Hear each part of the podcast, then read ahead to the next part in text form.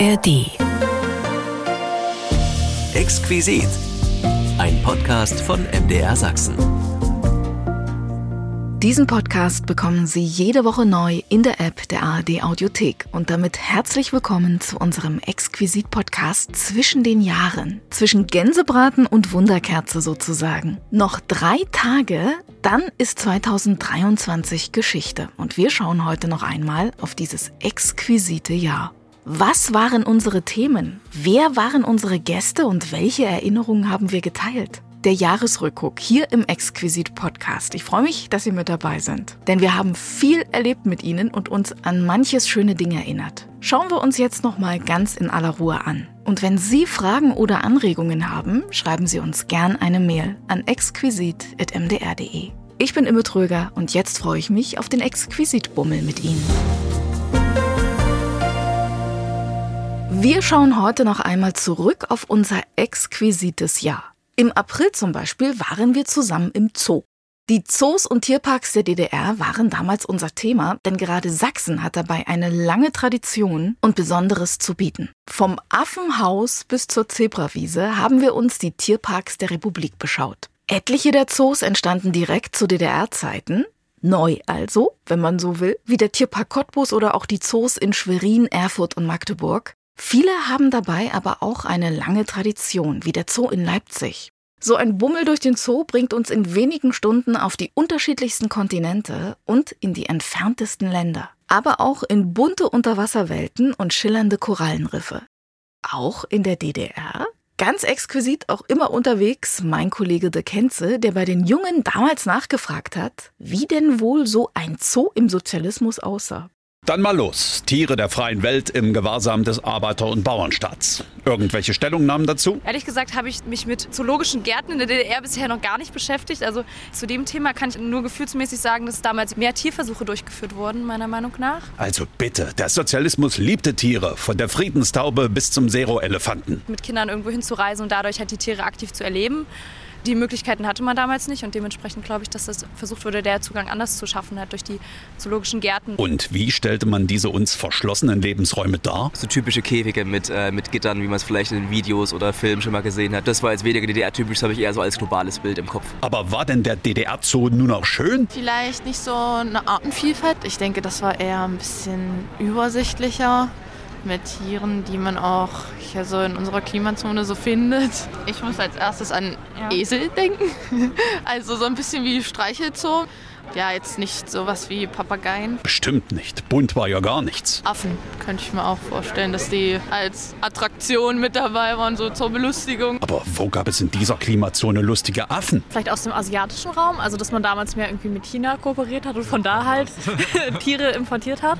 Ja, ich hätte es auch hier gesagt, so Pandas oder ja generell, was man so hier im Osten findet, Vögel vielleicht mehr. Schön und gut, aber es muss da auch Mittel und Wege gegeben haben, echte Exoten zu bekommen. Ich weiß nicht, inwiefern da illegal irgendwas mit Wilderung zu tun hatte, die Tiere aus anderen Gebieten rausfangen. Ich glaube schon, dass es äh, nicht nur in der DDR, sondern allgemein damals ein ziemlich gängliches Mittel war für Zoos, die Tiere zu beschaffen. Das ist Diebstahl. Die DDR war ihren und anderen Bürgern gegenüber aber immer ehrlich. Andere Ideen zur Tierbeschaffung? Eigentlich meine ich, dass es Wirtschaft, also vom Handel her, gar nicht in der Form möglich war, exotische, also exotische Tiere. Ja, also Elefant, ich das wurde auch in der Schule nie thematisiert. Also ich habe wirklich absolut keine Ahnung. Eine Schande für das aktuelle Bildungssystem. Wie wär's denn mit dem Denkansatz? Tierpflege ist international und hilfsbereit. In den Partnerstaaten und Ländern sicherlich, aber ich glaube, dass da ähm, so über die Grenzen des Budgetwesens hinaus wenig Austausch stattfand. Ich glaube eher auch so eine äh, vielleicht Arroganz oder so Geheimhaltung von verschiedenen Wissen, dass man doch versucht, sich selbst ein bisschen besser zu profilieren als die äh, anderen Zoos in anderen Ländern. Wusste ja jeder. Der Siegeszug des Kommunismus beginnt immer im Zoo. Der Exquisit-Podcast mit unserem Jahresrückblick auf ein Jahr Erinnerungen mit Ihnen.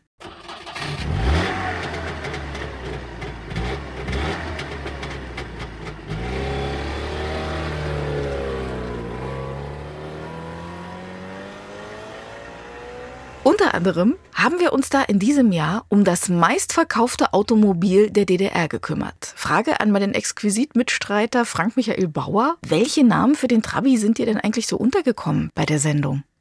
Kleiner Stinker wurde der Zwickauer Zweitakter wegen seiner intensiven Duftnote genannt. Die kennst du ja auch noch. Der Volksmund prägte auch die Begriffe überdachte Zündkerze, Plastikbomber, Zwickauer Fluchtkoffer hatte ich so noch nicht gehört gehabt und sehr liebevoll waren Rennpappe oder ganz kurz Trabi gemeint. In jedem Fall ist es der Volkswagen der DDR gewesen, denn Mitte der 70er Jahre fuhr nahezu die halbe Republik diesen Pkw-Typ. 47 Prozent der Personenkraftwagen zwischen Kappa-Kona, Zittauer Gebirge und Thüringer Wald waren eben Trabis. Im November 1973 ist der ein Millionste Trabant vom Band gerollt im VEB im volkseigenen Betrieb Sachsenringwerke Zwickau. Mittelpunkt internationaler Messen.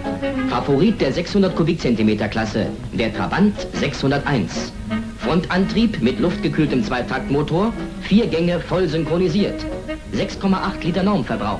Das alles für Sie im Trabant 601 aus den Sachsenring Automobilwerken Zwickau. So wurde das bekannteste Auto aus Zwickau einst beworben, wenngleich die Werbung eigentlich gar nicht nötig gewesen wäre. Es gab einfach nie genug Trabis in der DDR, außer im Westen. Vor allem Schweden, Finnen, Belgier und Niederländer haben den Wagen bestellt und schnell bekommen. Der DDR-Außenhandel hat extra Werbespots anfertigen lassen, zum Beispiel für potenzielle niederländische Kunden. Der Wagen für moderne Menschen, Trabant 600. Voorwielaandrijving met 600 Kubikzentimeter motor en voll gesynchroniseerde versnellingspak. Een wagen voor mensen die vooruitzien. Trabant 600. So klingt sie, die Trabant-Werbung für Westkunden. Die mussten keine zehn Jahre wie der DDR-Bürger auf eine Rennpappe warten. Dafür ist der Trabi allerdings für viele junge Menschen heute noch ein Begriff. Diese Erfahrung hatte Kenze gemacht.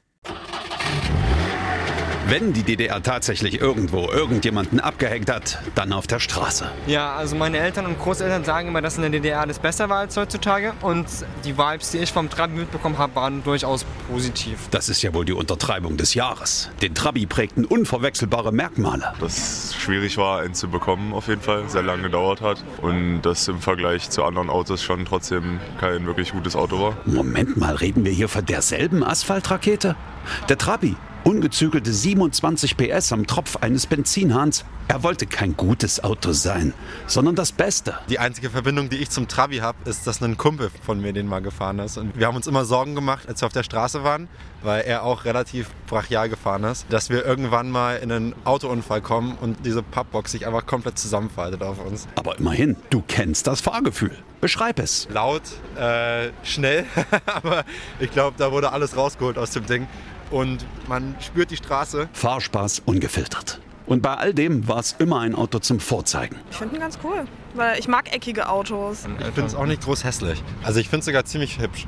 Und das Geile an dem Ding ist halt auch, das hat mein Kumpel immer gesagt, äh, dass er halt selbst daran so viel rumtüfteln konnte. Also bei welchem Auto kannst du noch die Motorhaube aufmachen und weißt, wo was ist. Ein Argument, das schon damals zog. Fahrer und Auto waren eins, verbunden wie durch eine Nabelschnur. Mein Vater und mein Großvater sind Trabi gefahren und die wussten immer sofort, wenn was nicht stimmt, weil es geklappert hat. Natürlich auch immer selbst repariert und damit sind die halt auch komplett in den Urlaub gefahren, sich da reingequetscht hat, die ganze Familie und dann ging es los. Im Trabi war man ganz eng beieinander. Keinem war dieses Auto egal. Also sowohl geliebt, weil es halt das erste eigene Auto und so richtig mal unabhängig sein in dem Sinne, aber halt auch verflucht, weil man dauerhaft was reparieren musste. Aber kommen wir noch mal auf die Karosserie zurück. Das ist aus Pappe.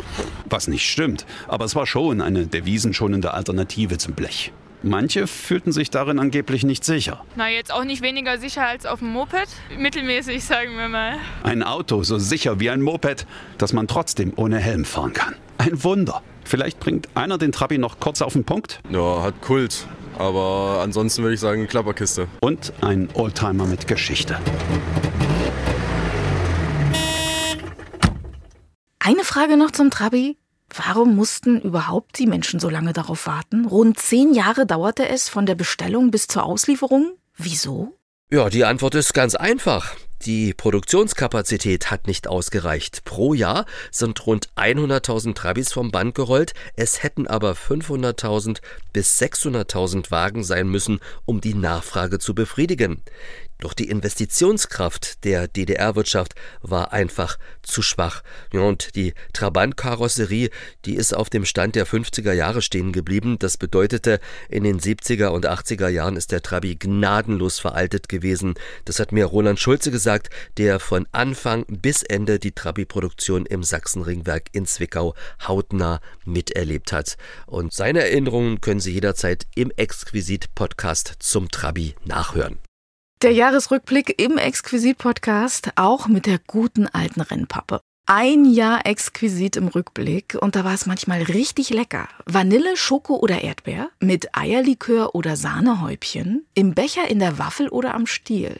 Lieber soft gedreht oder kugelig gelöffelt. Pur oder mit Schokoladenüberzug, aus der Kaufhalle oder in der Eisdiele. Im Juni haben wir noch einmal das Eis in der DDR verkostet. Oft für nur ein paar Groschen schon zu haben und immer war es lecker und manchmal auch Mangelware. Darüber hat uns Annette Gröschner erzählt. Ihr Vater war in der Eisentwicklung in der DDR tätig und brachte so manche Kreation zum Testen mit nach Hause. Eine Traumkindheit. Elterlich verordnetes Eisessen. Und unser Einblick in die Eisentwicklung in der DDR. Kam ja dann in den 70er und 80er Jahren diese Delikatläden auf.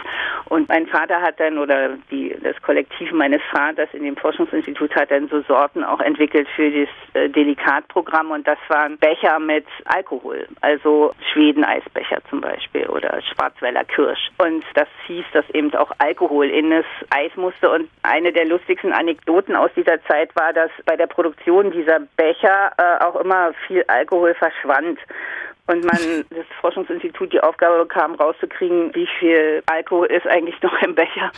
Und dann haben sie mitgekriegt, dass man den Alkohol nicht nachweisen konnte in diesem gefrorenen Eis. Also es blieb ein Rätsel, wie viel äh, Alkohol da noch in dem Eis drin war. Ja. Das Problem ist bei Eiscreme immer, das braucht eine funktionierende Kühlkette. Und eine funktionierende Kühlkette ist in einer Mangelwirtschaft immer schlecht zu haben. Eine Zeit lang gab es dann keinen Kautschuk, um einfach Eisverpackungen zu machen, die auch hielten. Und das Moskauer Eis musste mit einer Butterabpackmaschine gemacht werden. Das hieß, dass es solche Pergamentpapiersorten waren, die dann für das Einpacken des Eises benutzt wurde. Und weil es aber zu weich war, wurde dann noch eine Waffel drum gemacht.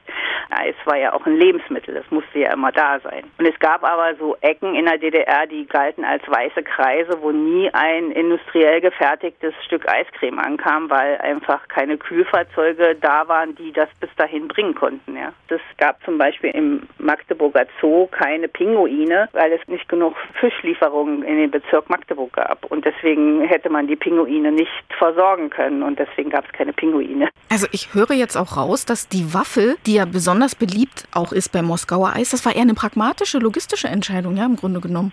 Ja, ja. Mhm. weil das äh, Papier war einfach zu dünn. Also das wäre dann einfach weggeflossen und damit es halt wie ein Butterstück war, es war ja auch wahnsinnig groß damals. Diese Portionen eigentlich viel zu groß, aber die Butterabpackmaschinen waren eben nun mal so da und deswegen hat man die auch benutzt. Es gab ja auch diese wunderbare Geschichte, die ich durch Recherchen dann rausbekommen habe, ähm, Mitte der 90er Jahre, dass es eben zwei dänische Rundgefrierer in der DDR gab. Rundgefrierer waren dazu da, um Stieleis zu machen. Und es gab aber keine DDR-Maschinen, die Stieleis herstellen konnten. In den 60er Jahren hatten das so Frauen einzeln in das Eis reingesteckt. Und das ging aber nicht mehr, weil die Produktivität gar nicht da war und die Arbeitskräfte nicht. Also brauchte man eine Maschine, die das von selbst machte. Und die gab es halt nicht in der DDR. DDR und deswegen wurden die quasi mit viel Devisen, diese beiden Geräte ähm, eingeführt in die DDR und das eine Gerät kam nach Berlin und das andere kam nach Leipzig zu Eismeier, also damals schon VEB Lipsia. Und dieses Gerät ist 25 Jahre dort gelaufen. Es ist 92 dann, glaube ich, abgeholt worden und die Leute, die an diesem Gerät gearbeitet haben, die hatten sogar einen Spitznamen dafür, das hieß Rollo. Und die haben das wirklich auch gepflegt. Die haben zum Teil die Ersatzteile selbst gemacht. Und die waren schon so weit, dass sie hätten quasi ein eigenes Gerät bauen können. Aber dann fehlte irgendwie ein Rohstoff dafür, eine Metallart, die sie unbedingt brauchten. Und daran ist es dann gescheitert. Was waren denn so die bekanntesten, vielleicht auch beliebtesten Eissorten, die es dann eben auch in der Kaufhalle gab? Naja, ähm, es gab zu unterschiedlichen Zeiten äh, auch unterschiedliche Sorten. Also das, was aus äh, Nordhausen kam, waren eben das Hexensplitter, ähm, Hexenbecher, Hexenkuss. Das war auch so ein Stieleis. Und dann gab es eben halt diese Becher. Und die Becher waren aber eine Zeit lang eben äh, nicht zu bekommen und deswegen hat man sich eben halt mit anderen, man eben anders einpacken müssen. Es gab eine Zeit lang auch polnisches Stieleis. Da weiß ich aber nicht mehr, wie das hieß. Dann, ähm, also als Import. Und dann gab es das, was von VEB Lipsia kam, auch Stieleis. Also nicht besonders viele Sorten. Es gab dann auch in den 80er Jahren, weil man merkte, man hat gar nicht genug industrielles Eis, wieder Bestrebungen, dass das privatisiert wurde. Also es gab dann in den 80er Jahren, vor allen Dingen in den späten 80er Jahren, auch wieder private Eiscremehersteller, die dann auch eigene Sorten entwickelt haben. Das war aber Eis, was eben quasi jetzt nicht in den Handel kam, sondern was eher so an Eisbuden verkauft worden ist. Einen Moment bitte, Sie werden platziert. So hieß es hier im Mai.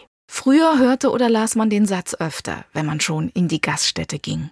Im Mai haben wir uns an die Restaurants in der DDR erinnert. Von HO bis Mitropa, von der Bräulerbar bis zum feinen Messerestaurant waren die Lokale der Republik hier Thema. Vom leckeren Essen über die Kellnerschürze bis zum großen Portemonnaie mit den vielen Fächern für die Geldscheine haben Sie sich mit uns erinnert. An den Dorfkrug in der Gemeinde bis zur Gaststätte gleich bei Ihnen um die Ecke, wo auch all die Familienfeiern stattfanden. Aber Ausgehen im Osten?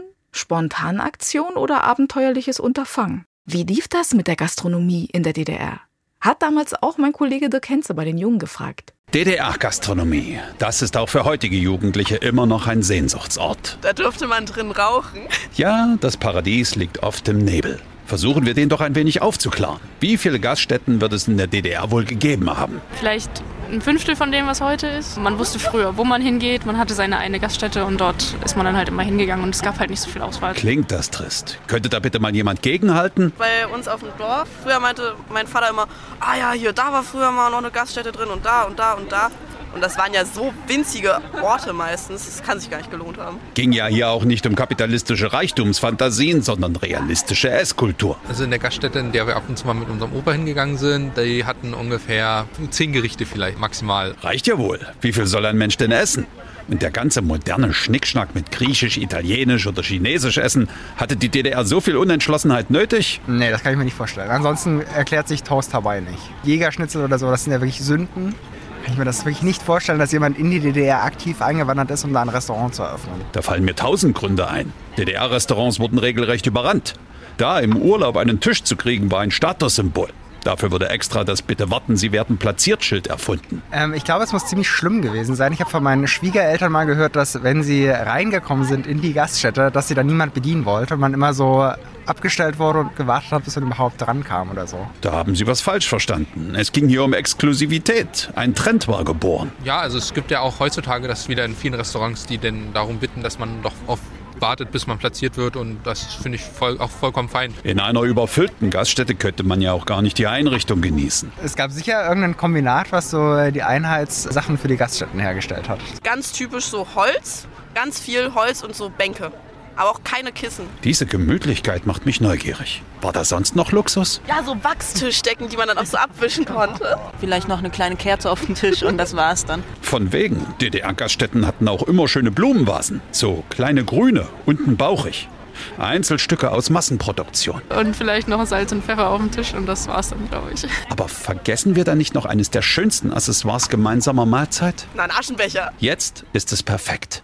Von der Soljanka bis zum Ragoufin, von der Grilletta im gemütlichen Imbiss um die Ecke bis zum Steak in gehobenem Ambiente. Die Restaurants unseres Landes waren beliebt und wir haben uns auch daran mit Ihnen dieses Jahr erinnert. Hier ist der Jahresrückblick im Exquisit Podcast 2023. Und die Stimme erkennen Sie sofort. Hallo, hier spricht der, dessen Namen man eigentlich nicht sagen soll. Aber heute verrate ich ihn. Lord Voldemort. Klingt schon ein bisschen gruselig. Der böse Gegenspieler von Harry Potter. Dahinter steckt die Stimme von Schauspieler und Synchronsprecher Udo Schenk.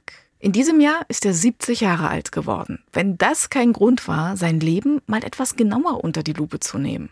Denn neben der Synchronarbeit spielt er seit vielen Jahren die Rolle des Urologen Dr. Rolf Kaminski in der MDR-Serie In aller Freundschaft. Als er im Ostmagazin zu Gast war, hat er auch über das schwerste Kapitel seines Lebens gesprochen, das Verlassen der DDR in Richtung BRD. Frank Michael Bauer wollte wissen, ob er einen Ausreiseantrag gestellt hatte.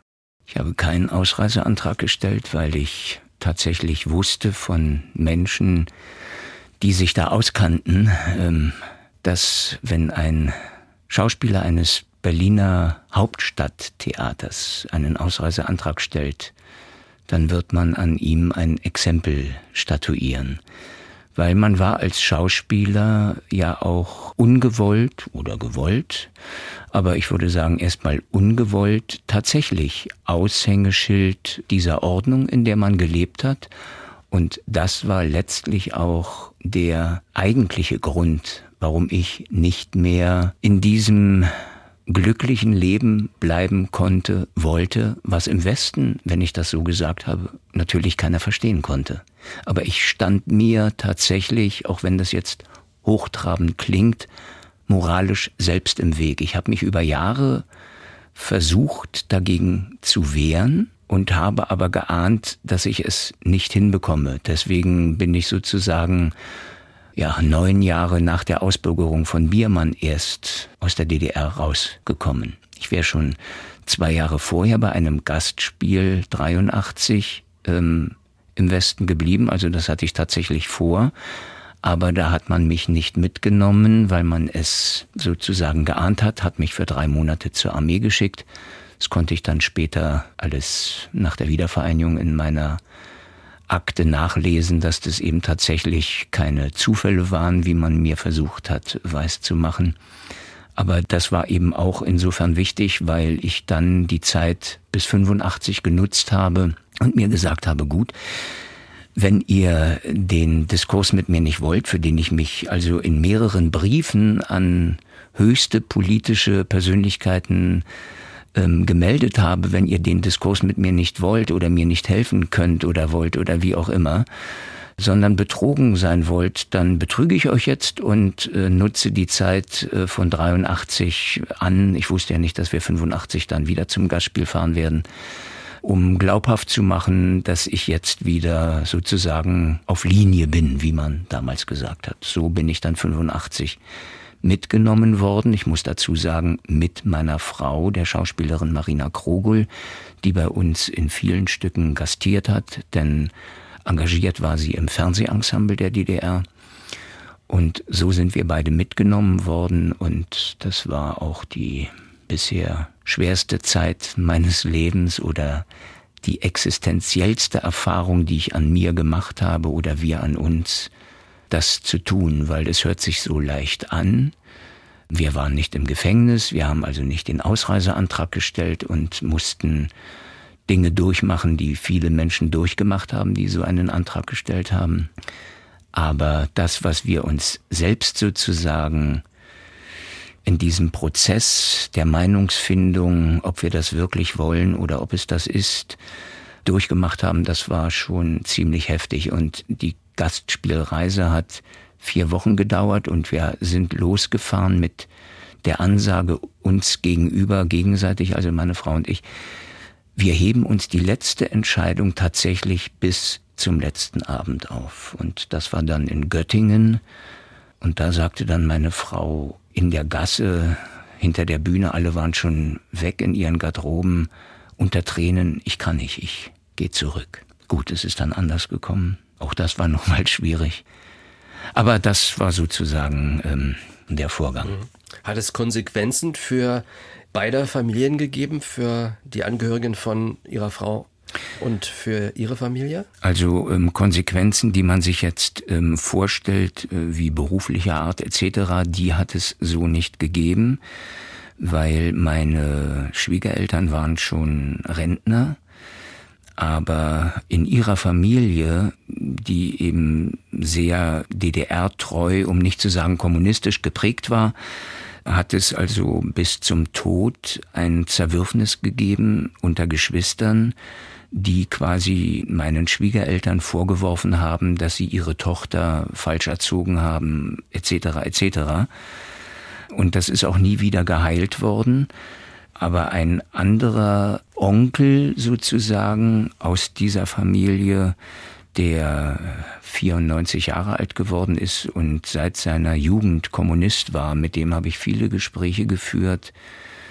und solche Gespräche, dass er, was für mich auch wichtig war, gesagt hat, er hätte, ich sage es jetzt auch mit kurzen Worten, sich auch früher nie vorstellen können, dass er mal seine Meinung zu dieser Ideologie, der er angehörte, so radikal verändern wird, weil er einfach die Realitäten eben auch anerkannt hat, nicht nur gesehen hat, sondern sie auch wirklich anerkannt hat.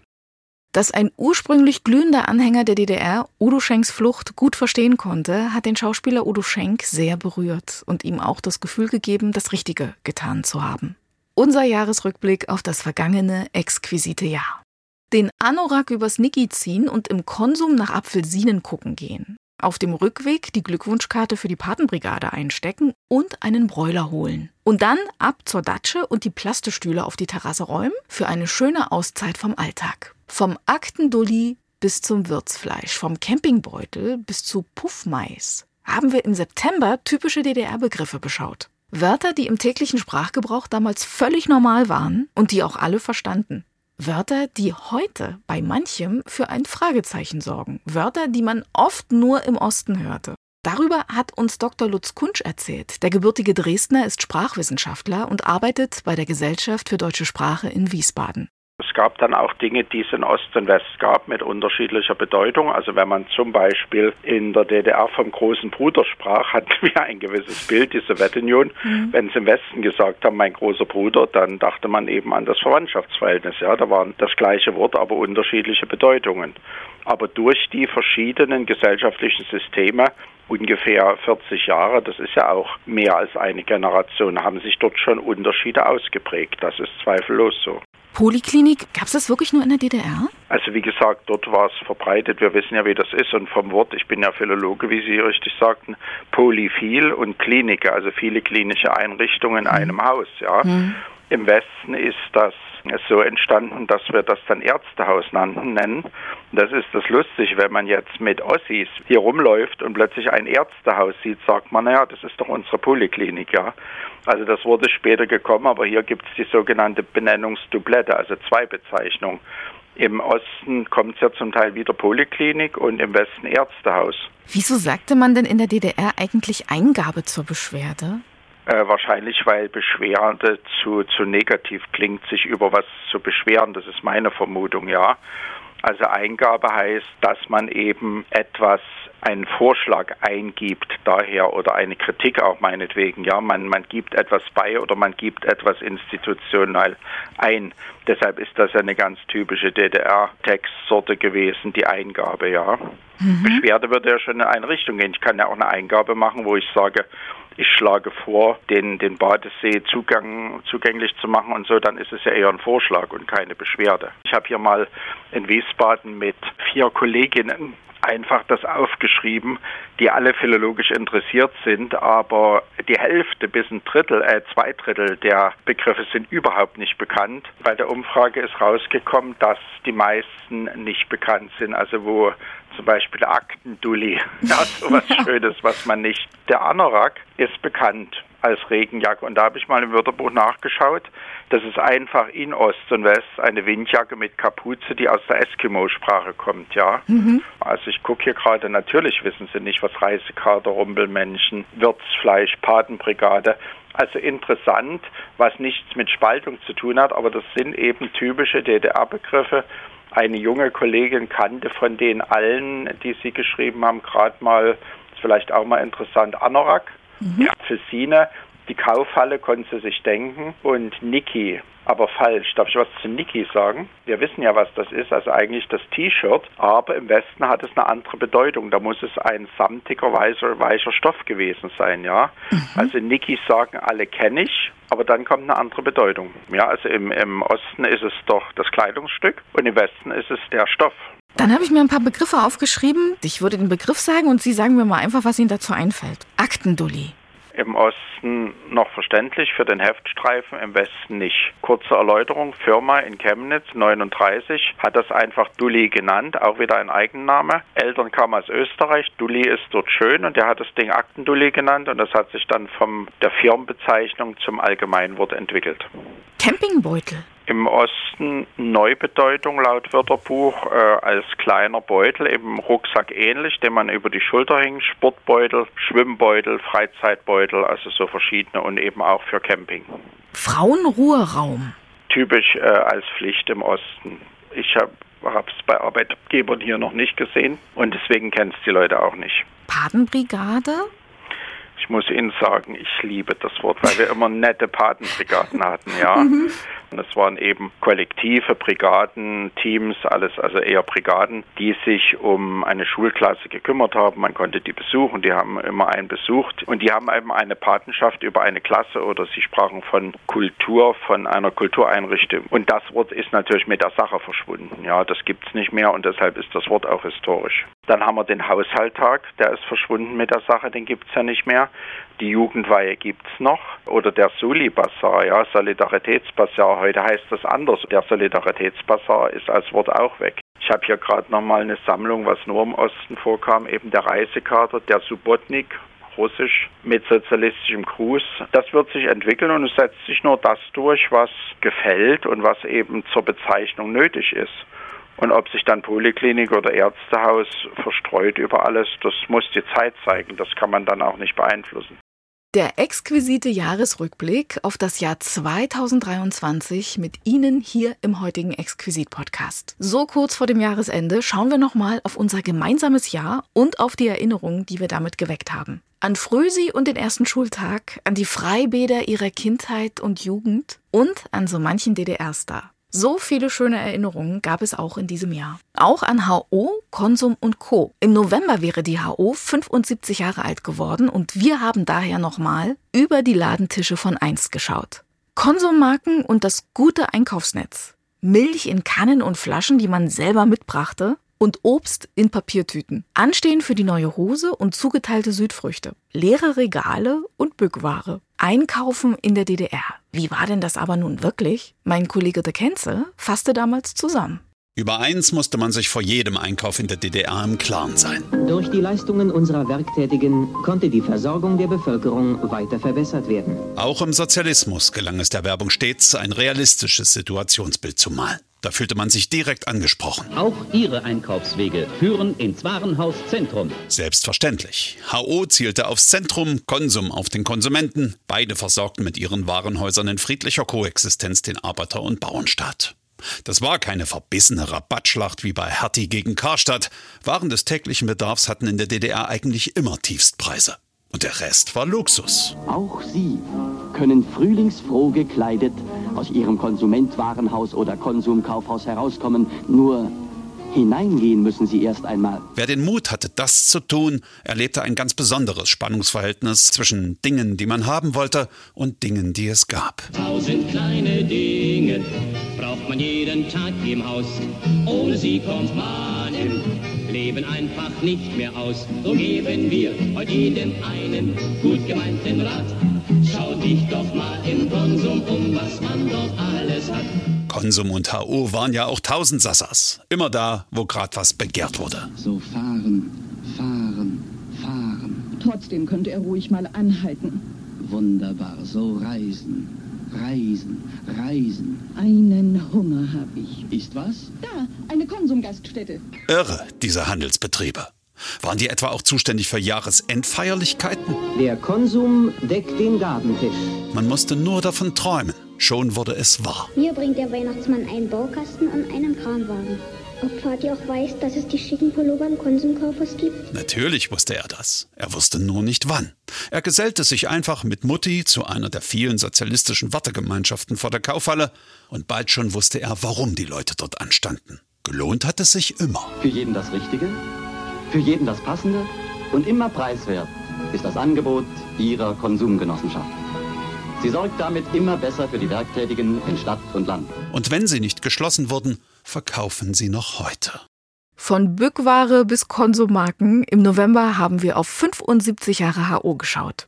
Der Exquisit-Podcast heute mit den Erinnerungen an 2023. Wir blicken heute zurück auf so manche Exquisit-Ausgabe in diesem Jahr. Und da jährte sich im Februar zum 20. Mal der Todestag eines der produktivsten Schlagerkomponisten der DDR. Arndt Bause. Wenn es um ihren Papa geht, ist Inka Bause immer sofort Feuer und Flamme. Mag der Terminkalender noch so voll sein, sie hat sich Zeit genommen und mit meinem Kollegen Frank Michael Bauer über ihren Vater geplaudert. So erzählte sie uns, dass 1962 zum ersten Mal ein Orchesterstück von ihm beim DDR-Rundfunk aufgenommen wurde. Dann erreicht Sängerin Gypsy 1964 mit Hey Joe Platz 1 in der Tippparade des deutschen Fernsehfunks. Und das war der Durchbruch für Arndt Bause. Er hängt seinen Glasbläserjob an den Nagel und fängt an, Musik zu studieren in Leipzig im Alter von 35 Jahren.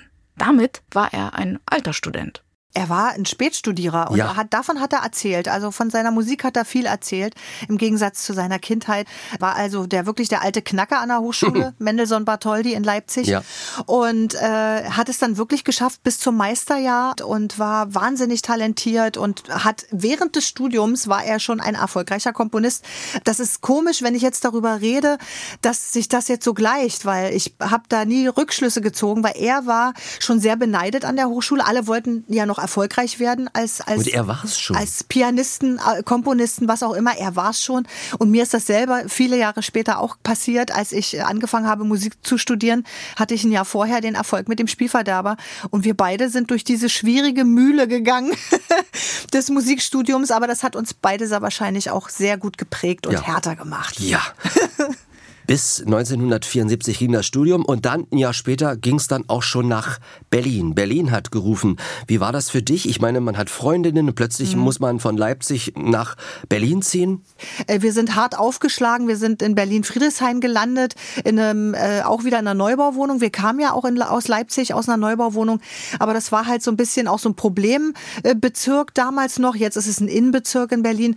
Und da als Sachse auf den Berliner Schulhof zu kommen, das war schon bisschen schwierig. Hast du damals noch richtig doll gesächselt? Na, äh, ich finde ja. Meine Mutter hat immer sehr darauf geachtet, dass wir Hochdeutsch sprechen, aber ein Sachse kann nicht Hochdeutsch sprechen. Man hört immer den Singsang. Bis zum Tod meines Vaters hat man den Sachsen rausgehört. Und sobald ich in Leipzig äh, äh, Boden betrete, fange ich an zu sächseln. Das geht nicht raus. Äh, das war hart, aber das ist alles eine Lebensschule und wir haben uns dann zurechtfinden müssen und haben es alle geschafft. Und für deinen Papa ging es ja auch richtig los. Mit Jürgen Walter zum Beispiel. Mhm. Wie hat dein Vater eigentlich komponiert? Ähm, na, in Leipzig, da kam ja Jürgen Walter auch schon. Äh, da war ich ja noch ein kleines Kind. Er hat in Leipzig nur an einem Klavier gesessen, natürlich in den 70er Jahren, äh, und hat mit Bleistift und Notenpapier, Partiturpapier geschrieben. Also der schrieb immer und ich kam dann immer als kleines Kind rein und dachte, Mensch, Papi, aber, aber du hörst doch gar nichts und du spielst doch gar nicht Klavier. Und das war für mich immer faszinierend. Er hat komplette Arrangements ohne Klavier. Das ist in seinem Kopf hat sich das geschrieben. abgespielt. Genau. Er hat und sich er das hat ab und zu mal kurz eine Kadenz gedrückt am Klavier und ist dann ans Notenblatt und hat dann wieder stundenlang weitergeschrieben. Und das fand ich toll. Er hatte dann in, in der Straße des 18. Oktober in Leipzig dann auch vom Hausmeister einen Kellerraum bekommen, wo er dann ein bisschen mehr Krach machen konnte mit seinem Klavier als in der Wohnung. Aber in Berlin hat er dann später, natürlich die 80er Jahre, hat er dann schon Synthesizer gehabt und, und ein größeres Studio und äh, hat sich da immer verkrümelt. Thomas Naczynski erzählte mir mal über seinen Vater Gerd Naczynski. Der hat sich zurückgezogen und die Kinder mussten ganz still sein. Da durfte auch keiner stören, kein Mucks. War das bei euch auch so?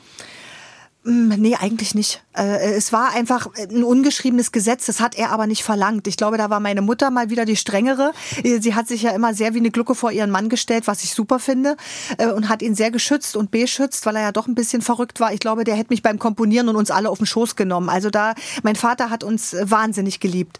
Aber es war einfach klar, die Mutti hat gesagt, nicht stören. Aber letztendlich hatte er dann später ja auch im Garten hinten die Garage zum Studio ausgebaut und da hatte er eine Wechselsprechanlage, eine Klingel und da konnte die Mutti anrufen und sagen, du, das Essen ist fertig, dann ist er vorgekommen und nach dem Essen ist er auch gleich wieder hinter. Also mein Vater war ein Arbeitstier, der hat wirklich von morgens bis abends gearbeitet. Und hat er Zeit für euch Kinder gehabt? Ja, am, er hat sich immer die Zeit genommen, am Wochenende oder ab, also es wurde zusammen gefrühstückt, darauf hat er Wert gelegt und Abendbrot gegessen. Das waren seine Bedingungen. Auch wenn wir manchmal früh mit ihm nicht frühstücken wollten, äh, vor allem am Wochenende, er war Frühaufsteher, da wollten wir natürlich auch mal ausschlafen, das ging gar nicht. Also da hätten wir ihm auch wirklich wehgetan damit. Das war ungeschriebenes Gesetz. Aber er, wir waren Pilze sammeln, wir hatten immer wunderbare Urlaube gemacht mit ihm. Also wenn Familienzeit war, war er auch nur für uns da. Und da gab es kein Wenn und Aber. Der hat in der Dübener Heide, haben meine Eltern Eltern uns die Ostersachen versteckt, weil wie gesagt, wir haben in einer Platte gelebt und ähm, wie genau wie tausend andere Leute das gemacht haben. Und da war er nur Papa und da konnte ihn auch keiner ablenken. Ging ja zum Glück auch nicht, gab ja kein Handy. Wie hat er die Liebe verteilt unter euch Geschwistern? Hast du als Nesthäkchen ein bisschen mehr bekommen als die anderen beiden, deine Schwestern? Ähm, na, wie soll ich das sagen? Äh, Ich glaube immer, äh, es rächt sich alles im Leben. Das, was man mehr kriegt, das verliert man an der anderen Seite. Also ähm, mein Vater war mit uns drei Kindern, äh, glaube ich, wahnsinnig gerecht. Er hat seine Liebe sehr gerecht verteilt, weil mein, mein Papa war kein Schmusebär. Also wenn mein Vater Zärtlichkeiten gezeigt hat, dann hat er uns so ein bisschen auf den Hinterkopf gekloppt oder, oder hat, wenn wir die Treppe hochgelaufen sind, von hinten hat er uns geärgert und, und am Nachthemd gezogen und so und hat uns eher erschreckt. Das hat er mit seinen Enkelkindern später auch gemacht. Also er war immer der, der schreiend hinter allen hinterherrannte und spielte und er war aber nicht der Zärtliche. Das ist eine Generationsgeschichte. Das wollten wir auch gar nicht.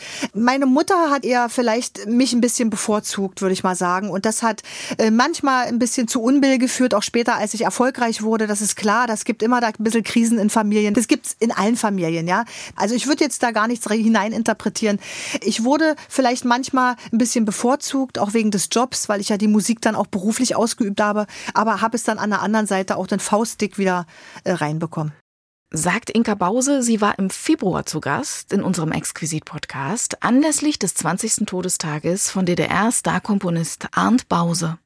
Trommel, Atze, Bummi, Mosaik und Frösi, sie alle haben Kinder in der DDR begeistert und oft konnten die es kaum abwarten, bis die nächste Ausgabe da war. Mit Dicke Dachs und Co. feierten wir im Mai 70 Jahre Frösi. 70 Jahre Bildergeschichten, Bastelspaß und vor allem viel, viel Kreativität der Macher.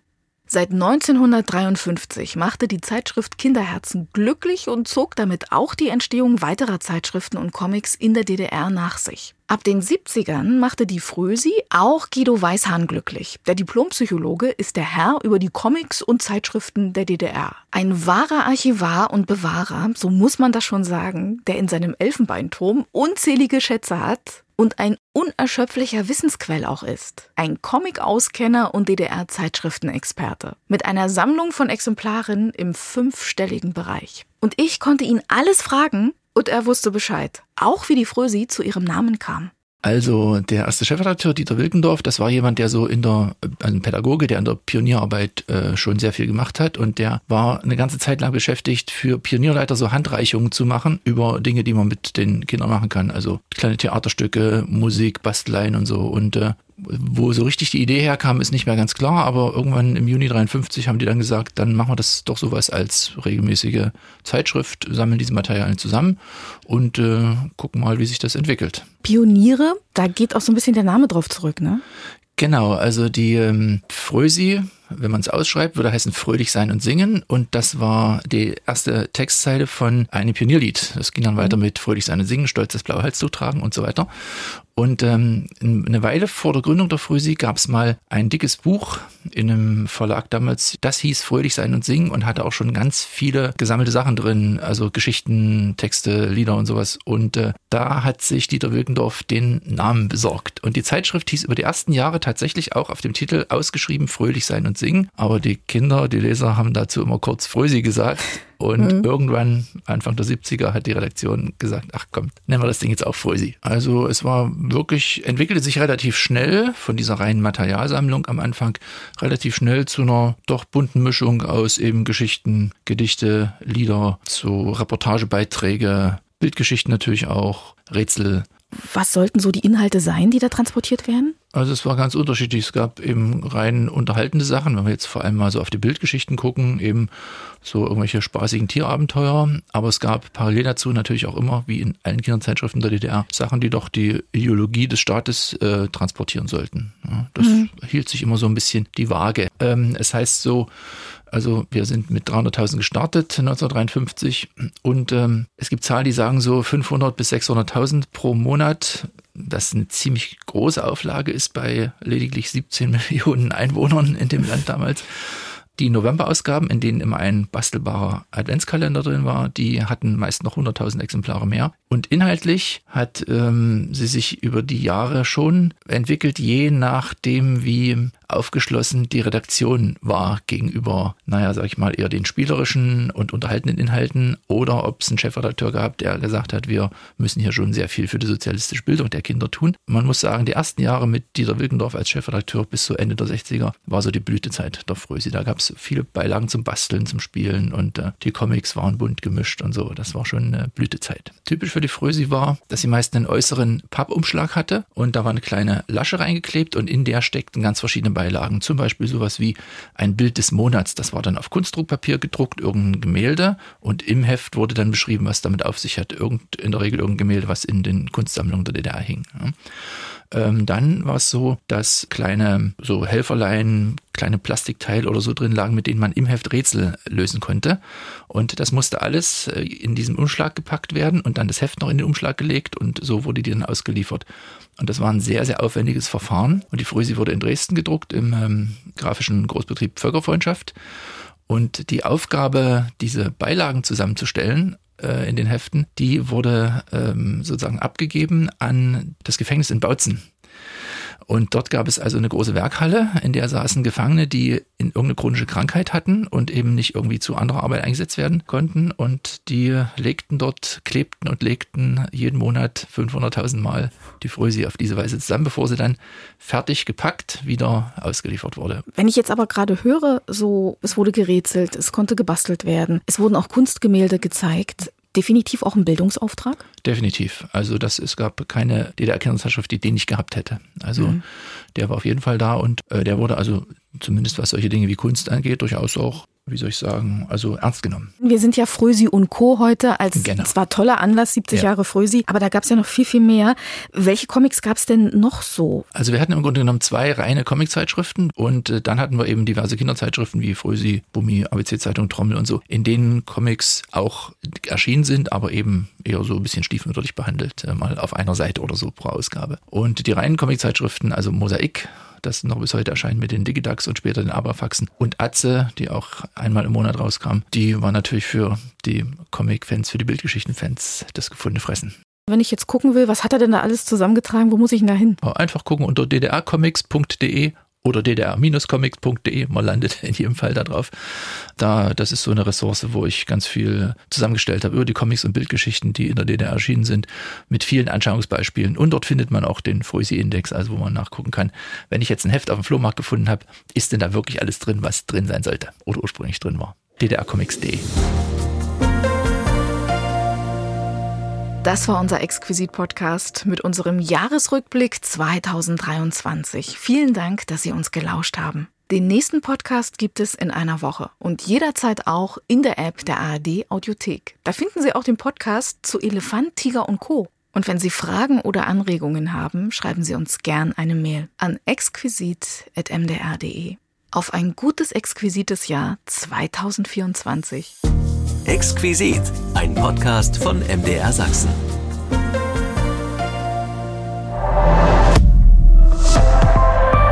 ARD